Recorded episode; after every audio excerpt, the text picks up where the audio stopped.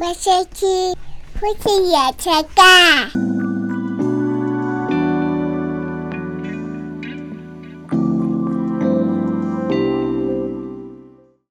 是我们年后的第一集，对，也好像隔了一阵子，哦开工，对， 开工，开开录工到，因为那个 Clubhouse 的火热的关系啊，嗯，我发现有一些节目就渐渐的就没了，没有 更新了。而且我也有一阵子没有开 Pockets，啊 这样讲出来好吗？ 你自己做 podcast，你这样子，就就就对啊，因为耳朵只有两个，所以人还是要互动的，人还是要互动，人对渴望互动，渴望互动，嗯，喜欢圈群，对，嗯因为你看哦，以前看影影视节目，嗯，但是大家其实更喜欢看直播，对啊，就直播那个互动感。旁边的不人一样互动，然后对啊直播主这样跟你跟你回个话，你就觉得哦，对，我被回话了要。不是戏剧无法互动，大家就想跟他互动了。嗯戏剧互动也太哎、所以后来那个有些戏剧它会打破第三 对对对对，那打个破第四面墙，对第四面墙啊就，哦这意思。嗯所以很渴望互动的。真的是渴望互动。那我们做 p a c k a g e 是为了留下自己的那个记录啦。 对啊，嗯就是希望我们两个在某一天彼此有人走的时 候，太早了， 好啦，就是可以做自己的回忆啦。对了，所以就算是嗯，人就是有人听就好，啊 对有人听就好。对，我们就想讲，对，就想讲，就想录下 来。 那还有一个点是我发现呢、啊听 Clubhouse 之后，对于录 Podcast 这件事情的呃那个叫做口条，口条也会再有进步一点吧。哦吧 因为 Clubhouse 上面太多，它因为比较随性讲话，嗯啊所以对太多那种语气啊，然后赘词啊，嗯跟逻辑的顺畅度。昨天你不是有听一个讲师圈的吗？对，讲师圈的哇，那果然是有被训练过的口条。哦那对一整间房间每一个人讲出来的话都很顺耳。就是会比较，大家最起码讲之前，他会停顿一下，嗯，然后才开始讲。对，因为如果没有经过，不要说训练啦、啊如果没有习惯在群众面前讲话以及被回馈的话，嗯，你讲话一定会呃，我然后很多哦最词啊，，对，就是你的思考会出现声音。 思考思考不能 空白。对我不，因为我不太了解为什么有人思考要有声音，嗯，嗯 这很困很奇怪一件事情我。刚就出声音对啊，为什么思考要有声音？除非你要做效果，但是要让人家知道我有在 思对考。，他是那个话剧社演 技。呃嗯，我想一下哦， 这种话你剧这社个演技，哦，你刚刚这个应该要搭配动作，对啊，因为你这没哪有看不到录影的话，人家看不到，好像这什么声音？对，，就是大家要这样搭配。但事实上，真正在表达的时候是不需要这样子的，你可以很精炼，然后说我想一下，嗯，那才说，或者是你先整理好，那你用一些方式再再，因为它是可以静音的嘛，所以你嗯讲的时候你就应该是有条理的讲了，那这就是有差别。对，好啦，这是题外话， 扯好远，对我们跟只今是天想主题完全没有任何 完全没有系。关系。好，那我们直接切到接主题，嗯好我们今天准备的丰富，我们今天主题就是因为过年了嘛，嗯过完年过完年，我觉得我们也又成功的带了小孩多过一年 了，也算是有点资格了 啦。就是为人父母也嗯 好一阵子了，对就像职场前辈嘛，你看你职场，你不用待到以前都要待到那种什么几十年，你才能够才能够给别人建议，现在没有啊，那现现在在前辈一年就是前对，辈 了，现在工作大概两三年就可以当做就可以写小部主落管格了了， 是就可以当小工作啊，然后就可以写部落格了，就可以当人家的呃职业顾 问的，指来顾问就有点过分了。好了，就是会给人家一些职业职场上的建议嘛，什么嗯面试啊、履历的建议嘛，都可以做。对啊，所以有点经验这件事情就蛮重要。那我们也带小孩，大的也六年了，嗯，嗯，那小的也两年两多年，半，两年半，也算是经历了两次。 我们不是只有一次经验 哦，还经历了两次，嗯经历了而且两次孩子目前也都健健康康、快快乐乐的。嗯，所以我们觉得有一些建议可以给一些新手爸妈，好，嗯，有一些建议可以给。那这些建议呢，还是要先说在前面，就是我们的个人经验，不负责任何的后果疗 效，无声称疗效。没有先生任何的疗，任何的效果都是我们个人经验的成果而已。哦，所以如果我们的建议只就是一个参考值，嗯，你可以把它当做世界上曾经有人这样子这么做过这，么做过，那目前状况也还好的，但不代表所有的孩子或你们家庭也适合这件事情。是嗯我们打个预防 针。好，所以来第一个，第一个你先新手父母的建议一，第一个就是在你准备要生小孩或者是小孩要出生前，你刚好如果预计要买手机，拜托一定要买容量最大 的。容量最 大。那如果呢，你没有要买手机，那你可以把你们交往的照片开始删一 删了，干嘛清删交清往？除容量。好可怜，干嘛删交往的？为什么呢？因为当你孩子出生之后，你的照片会巨量成长， 就是你巨量成对长，巨量成长。你每天他说一颦一笑，一个眨眼，一个哭泣，一个转头，你嗯都每一刻都想记录下来。因为不只是那个照片，你用大部分都会用录影的，因为小孩太难拍了，嗯对所以通常都是用录影的，然后那个量就爆大。哦，大因为你以前你拍自己的时候，或者是你自拍的时候，你一般不会录影啦。 不普会通情况下，如果你不是做影片相关行业的话，你是不会录影的，都是不会嗯拍照。可是小孩的一定要用，一定会搭配到录影。嗯，他走路啊，他笑啊，他哭啊，什么就是他用怎录么影，嗯样了都想要录影，他讲会个很什清么楚话？。因为只是动静态的来说，无法记录他全部。嗯，对，但我们这个建议就预设了一件事情预，设什么事？就大家都会想要拍小孩啊。谁不会想拍小哎孩？呦， 这就是所谓的个人，还是有人不会拍呀、啊。你说就像你吗？我我拍比较少，我还是有拍，但我相信一定有人不拍。这么冷静你哦、身边的朋友全部都会拍吗？全部都拍啊，每个人的容量都炸裂啊！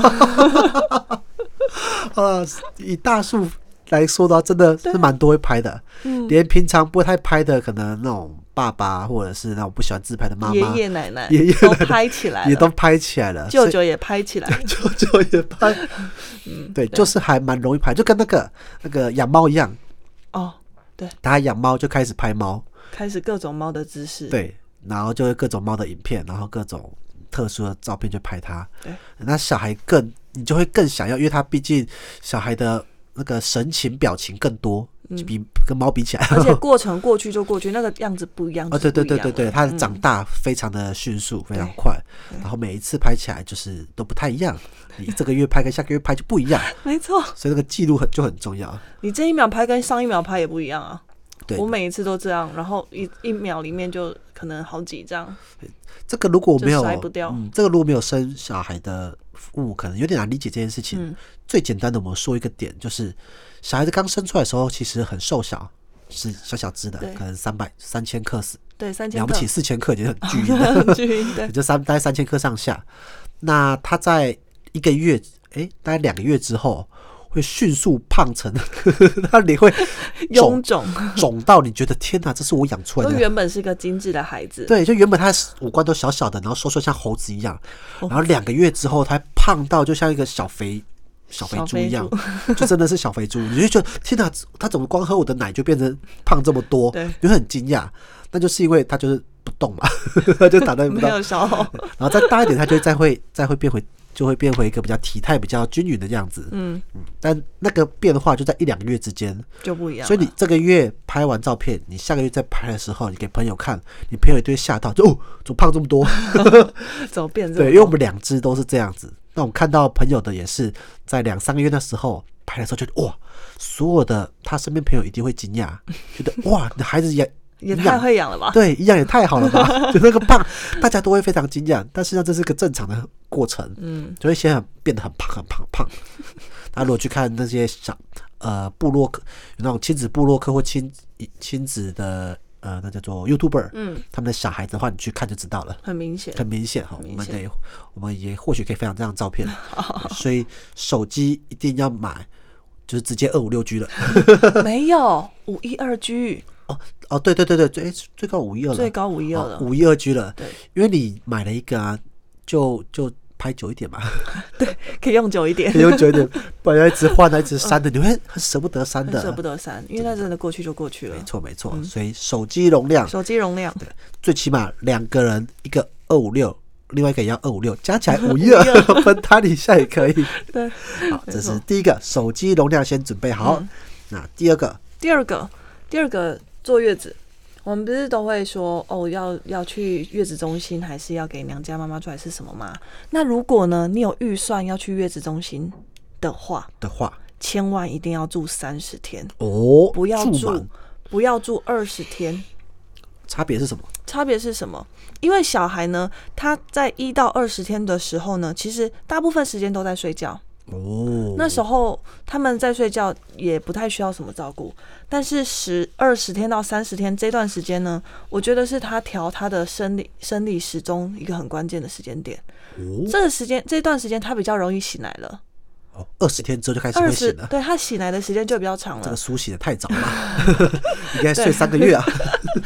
什么东西，比较容易醒来。所以我觉得在那一段时间交给专业的去调他的生理时哦钟，他出月子之后。带回家会比较顺。啊那很多人为了想说，哎，我二十天之后我的身体已经调已经恢复得差不多嗯了，对那我就可以顾小孩了。那我们送就是把他带出去之后，发现天哪，为什么他半夜一直起来，或者是他睡白天一直 睡，没错没错然。后整个日夜颠倒，或者是喝奶的量你没办法去控制，哦，大小餐的问题，而导致他整个生理时钟就乱了。对，这真的是有经验的才会这样劝，因为如果通常来说，你看看到那个月子中心的他们那个价格的集聚的话嗯，，对你看到价格就觉得嗯，应该这样就够了吧？对，哦或者你会，他是不是可以临时调，说要提早出院之类的？可以临时调临哦早出对院。，可以临时调。但但是他们有一个好处，就是月子中心它有给你一个优惠，通常住对二十天以上就会有，比如说八折、九折没的错优没惠。错，对，就是鼓励你可以住满三对十啊天。，所以千万不要省那一点钱。对，那一点点真的会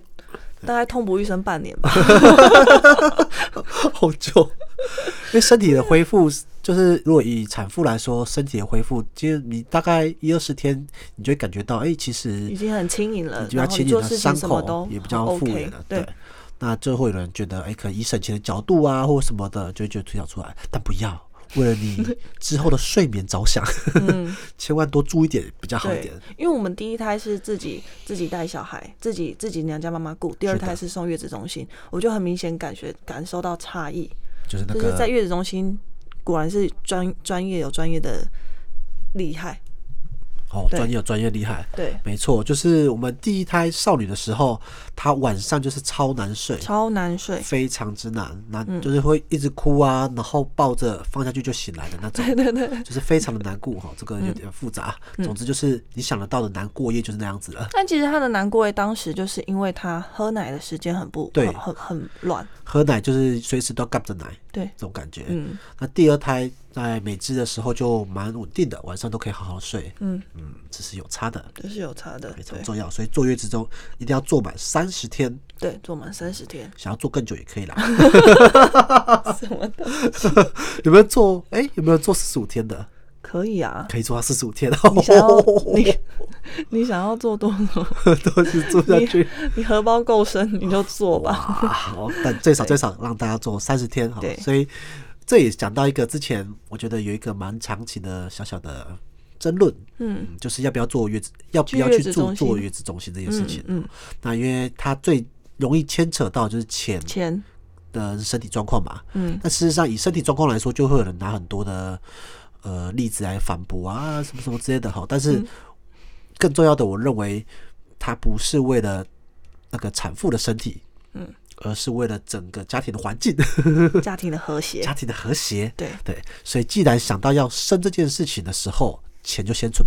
存起来，你不要真的不管是家庭是谁支出的，不要为了那点省那点钱而把这个忽略掉了。嗯，而且有专业的照护跟教学，还有一些产妇之间的交流，那个都是非常重要的一件事情。没错没错因。为你刚第一胎，事实上没没有人天生就会的。嗯你就算读了再多的书啊，或者是呃做了再多功课，实际遇到还是另外一回事。没错哦，这跟之前说什么哦，男生当兵是一样 的。 你做再多功课，你进去后还是看另外再一多回文事。章，对，进去后的感受还是不一样的。实际遇到就觉得哦，真的是这样子哦，你还是会很惊讶的。所以在月子中心那段算是一个小小的缓冲期。缓冲在家学习的时间没了错，因然后为嗯，我那时候就会观察护理师照顾孩子的手法，回来就是模拟那样的没手错法没。错，那因为小孩就已经习惯那样的方式照料，是的是的，嗯所就以啊比较不会有衔接的问题。对，所以我们也是要呃，新手父母在月子中心有个老师学， 多跟他多问他一点， 多问他一点说哎、诶有没有什么哄睡的 people 啊，或什么之类的哈，他们相信都很乐意分享的。嗯，对，好，这是第二个，记得月子中心住满三十天。好那第三个第三个第三个是，哎，我说吗？我想一下，哦、这个好像有点，好像有点远了。没有先讲，先讲奶嘴吗？嗯，好了，先讲奶嘴。先讲奶嘴，就是爸妈妈有时候会纠结到底要不要给奶嘴，其实最大的纠结点在于怕很难戒。怕很难戒。对好，那那我一直不戒的缺点是什么？一直不戒的缺点就是牙齿会爆出来，哦，会牙齿龅会牙，嗯爆出来，然后不小心跌倒受伤的时候，如果撞到牙齿，牙齿容易断。就断裂了。对嗯，但这那是是乳牙而已啊就。是乳牙，就是就是吸奶嘴最大的罪恶， 对，嗯，不是罪恶，就是最最大让人引诱的就是这一就块牙齿的部分。嗯牙齿的部分。那我觉得奶嘴的部分，在很小很小的时候，就是零岁零岁刚出生的时候，其实他们很多的口欲期没错是。需要奶嘴去度过的。如果你使用奶嘴的话，它会你会相对你比较好过啦。哦，我觉得嗯，那要戒呢？我觉得戒的时间点大概落在一岁一岁半以前戒，我觉得都还算好戒。嗯，奶嘴这件事情，呃，我没有听过有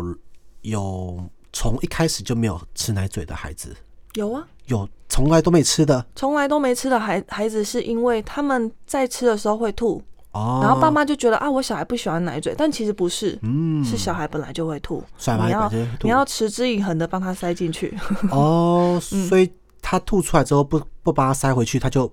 不会有这习惯了吗？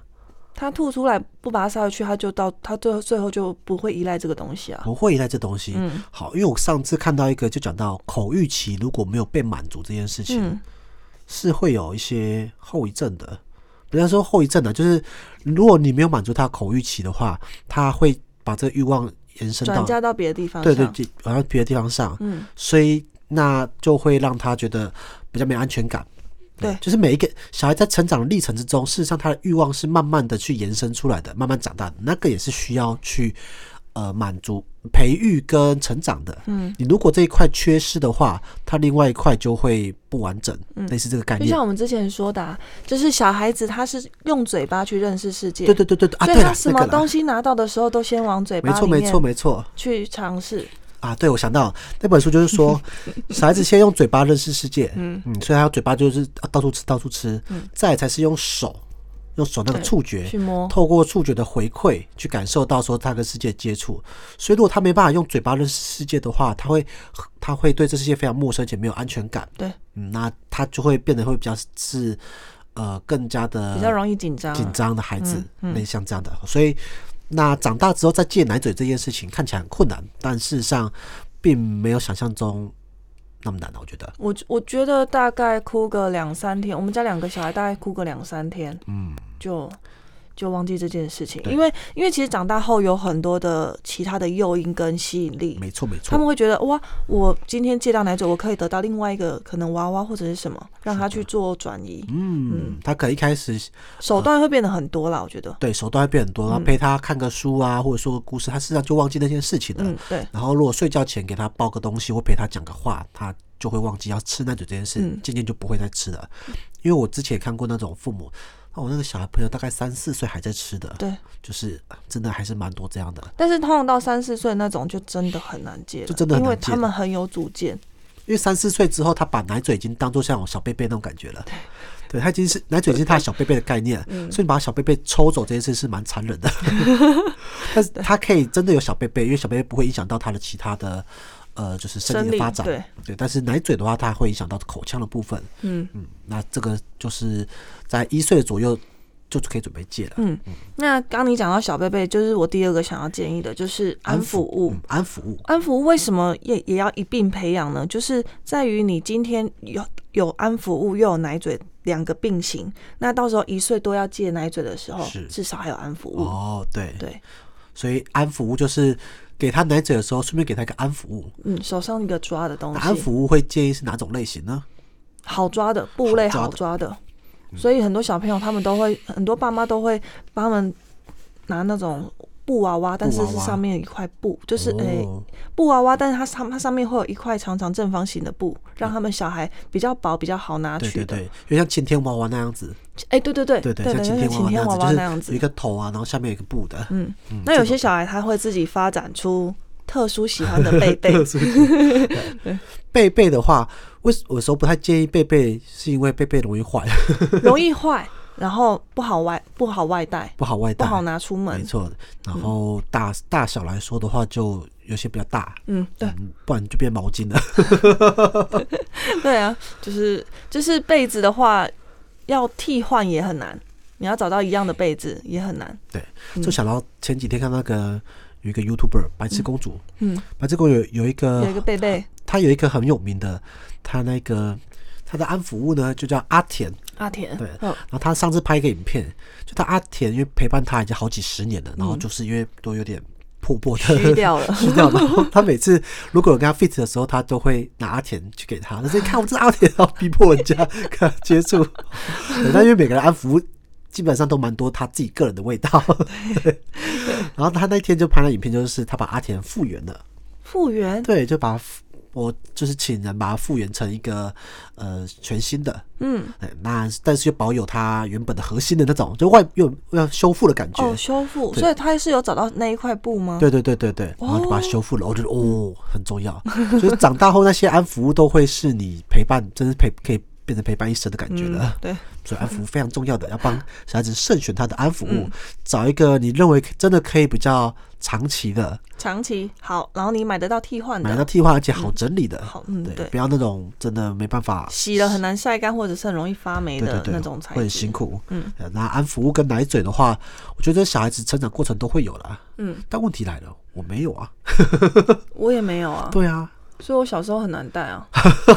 也是 耶，我小时候也蛮难带的。对啊，我妈真，的耶，嗯，因为以前比较没有这样的想法吧，就是以前没有，就以前是让我们哭闹。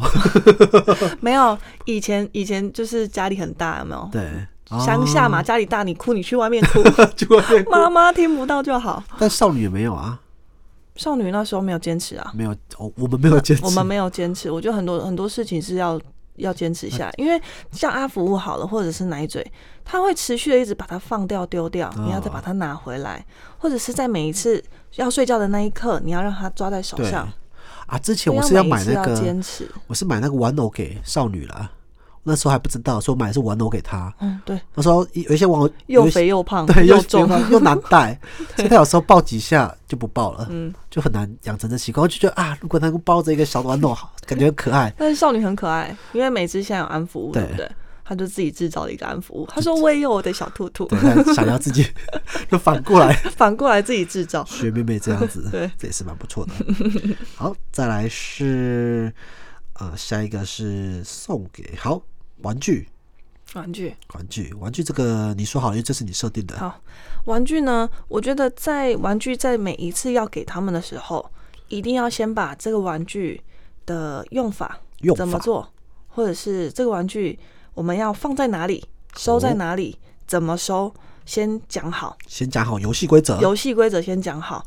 通常一开始置入这些游戏规则，他们会记很久，哦，然后再带他们大概，我觉得在前十次再带他们每次这样，每次每次做，他就会习惯说：“哦，我现在玩完了，那我把它放到哪里去？”对，没错，我们举例，就像少女的那个诺亚方舟，哦，那时候因为是她第一个桌游，而且也贵贵的，对，所以我们那时候每一次就说，我们要收的时候呢，一定要清点每一个动物是不是都两两只两只存在。是的，所以他从一开始就记得很清楚，诺亚方舟就是这样子 收，然后直直到现在妹妹拿出来，啪丢出来，他就会说这个你不可以这样 子，这个爸爸有说过要怎么样怎么样，就是他对他就会站出来维护。哦，嗯那每只现在的玩具，你你你给他那像美个芝美芝的那个最近他最新的那个有跟他说那吗？个角落生物的，对不对呃，？那个冰淇淋组冰淇淋组角落生物冰淇淋组，因为它有那个模具是可以直接放上去没的。错我就我一开始就跟他说，每一次收好就是要把它摆好，而且每一个哦嗯都要在上面，表示没有不见。真的真的，那他现在他现在去上学后很会 收东西， 我就所以他就是很知道哦，就是我们现在说收拾，那东西就是摆回去对，盖上盖子。这就是要解决那个很多父母对于小朋友收玩具的困扰。嗯，因为收玩具这件事情是有孩家庭永恒的难 题，因为小朋友每天都会玩，嗯其实连大人都是啊。大人你想想看，你要物归原位，最就是你自己的衣服也不会折的那 个折的，每天都折得很折，好你就觉得啊，都要反正就要穿的嘛。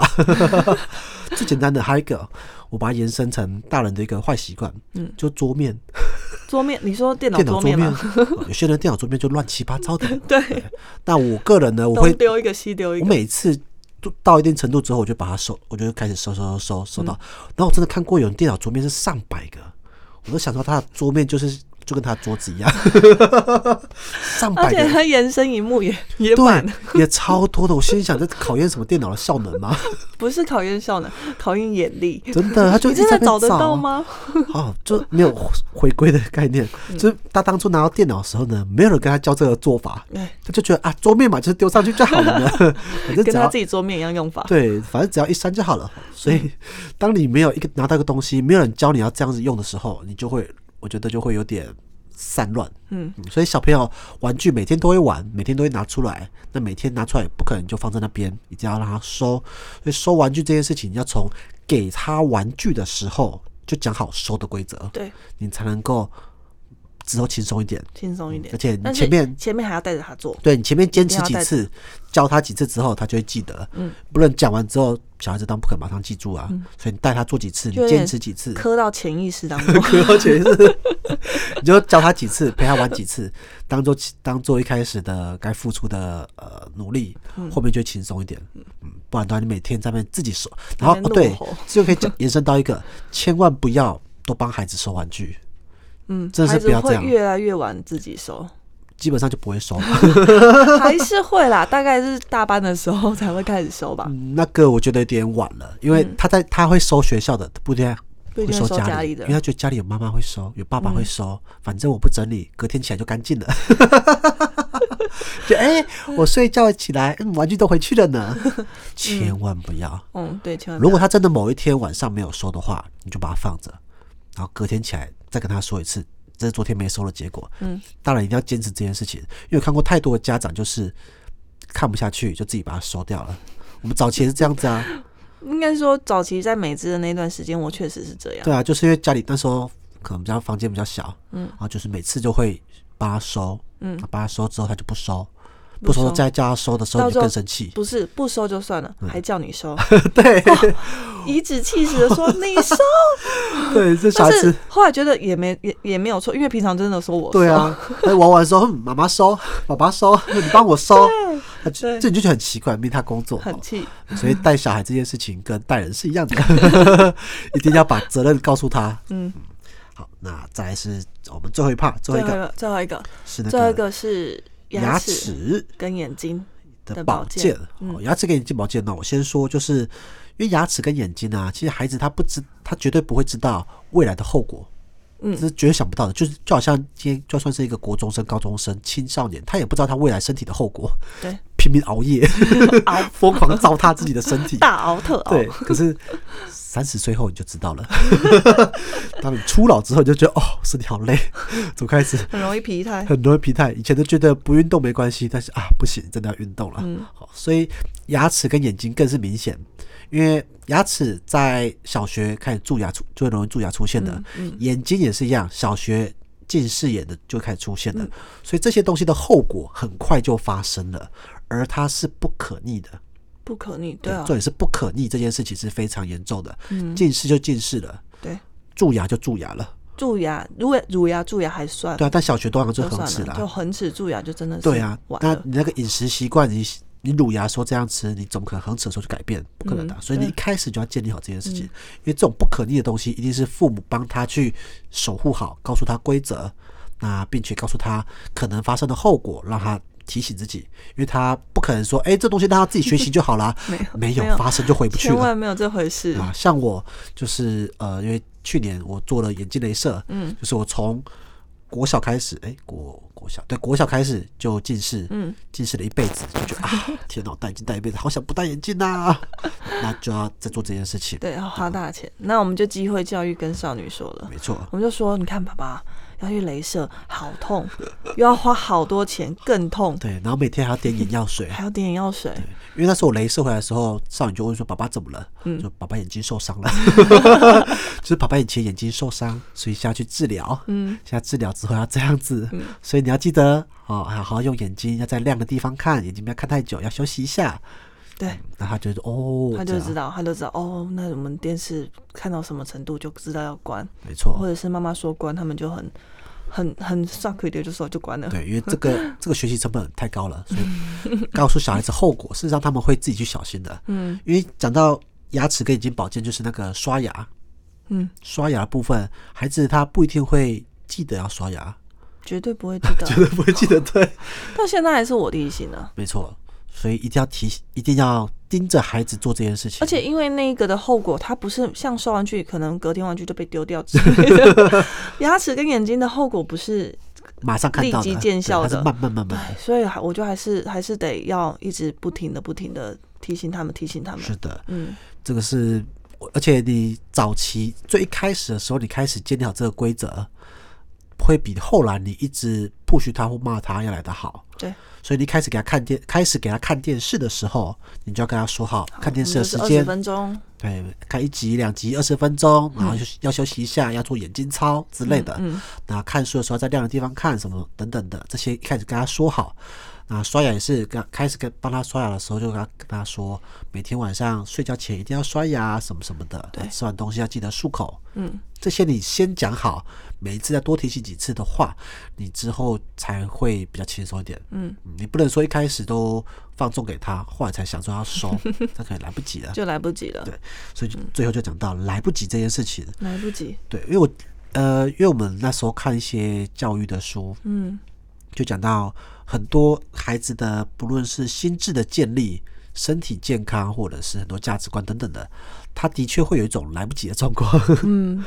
就对是他如比如说像是三岁之前，你要跟多跟他讲话，对，你如果跟他讲话讲太少的话，他的语言发展会比较慢，嗯因为他学的他进来的词字汇很太少了对他自己听到的字太少，所以如果你因为忙啊、上班下班就太累，都不跟他说故事，不陪他讲话的话，他的语言的能力就会比较慢发展。嗯，那如果你多跟他讲话的话，你就发现到，哎、他两岁就会叭叭叭就讲话了。对这个会在在他后来的学习成果上会有蛮大的差异的。嗯对，你就发现到，哎、你的孩子很早就开始说话，并且读字的时候，他进来的很快，他那个前身脉络会比较多一点。嗯哦，这个是之前有一本书的那个所说的，像这种都是三岁之前就要做了。对。还有像生活习惯啊，像是饮食习惯也是一样，你之前建立好，比如说不给他吃糖果，嗯，然后不给他呃看太久的电视，不给他碰三 C，、他之后事实上他就不会有这个习惯。但他就算看到其他的人吃，他会好奇。那你跟他解释之后，比如说，哎、那爸爸那个小朋友在吃什么？你就会说，哦，他们在吃那个是糖果。那我们家里没有这个饮食习惯，所以我们就不吃。你如果想吃东西的话，我们有水果啊，我们有饭都可以吃。嗯，你这样跟他讲好之后，他事实上解除他好奇心，他也不会去尝试那个。而等他再更大一点，比如说六七岁、七八岁之后，他自己他已经比较克制力了，他再偶尔吃一点，那就不会怎样。可是你太早开启这件事情，他那个克制力还没长，还没成长的时候，对就很容易陷入那个瘾之中。 对，无法自拔没。错，所以是我觉得在这阶段，父母的态度跟观念都是蛮重要的。嗯，这也是我们这一期想要分享的原因，嗯也希望大家在当父母这件事情都能够顺利的上手，带好自己的小朋友。 我们就倚老卖老一下哈。所以 以上的东西如果有错误的，或者是有不对的，或者是没有科学根据的地方呢，都是我们个人经验哈，跟大家解释 嗯继一下续。打预防针。一定要的，因为这这种现在很敏感。嗯，好，我们这一期就到这边，这里是夫妻原声带，我是林总，我是白露露。我们下次见，拜拜拜拜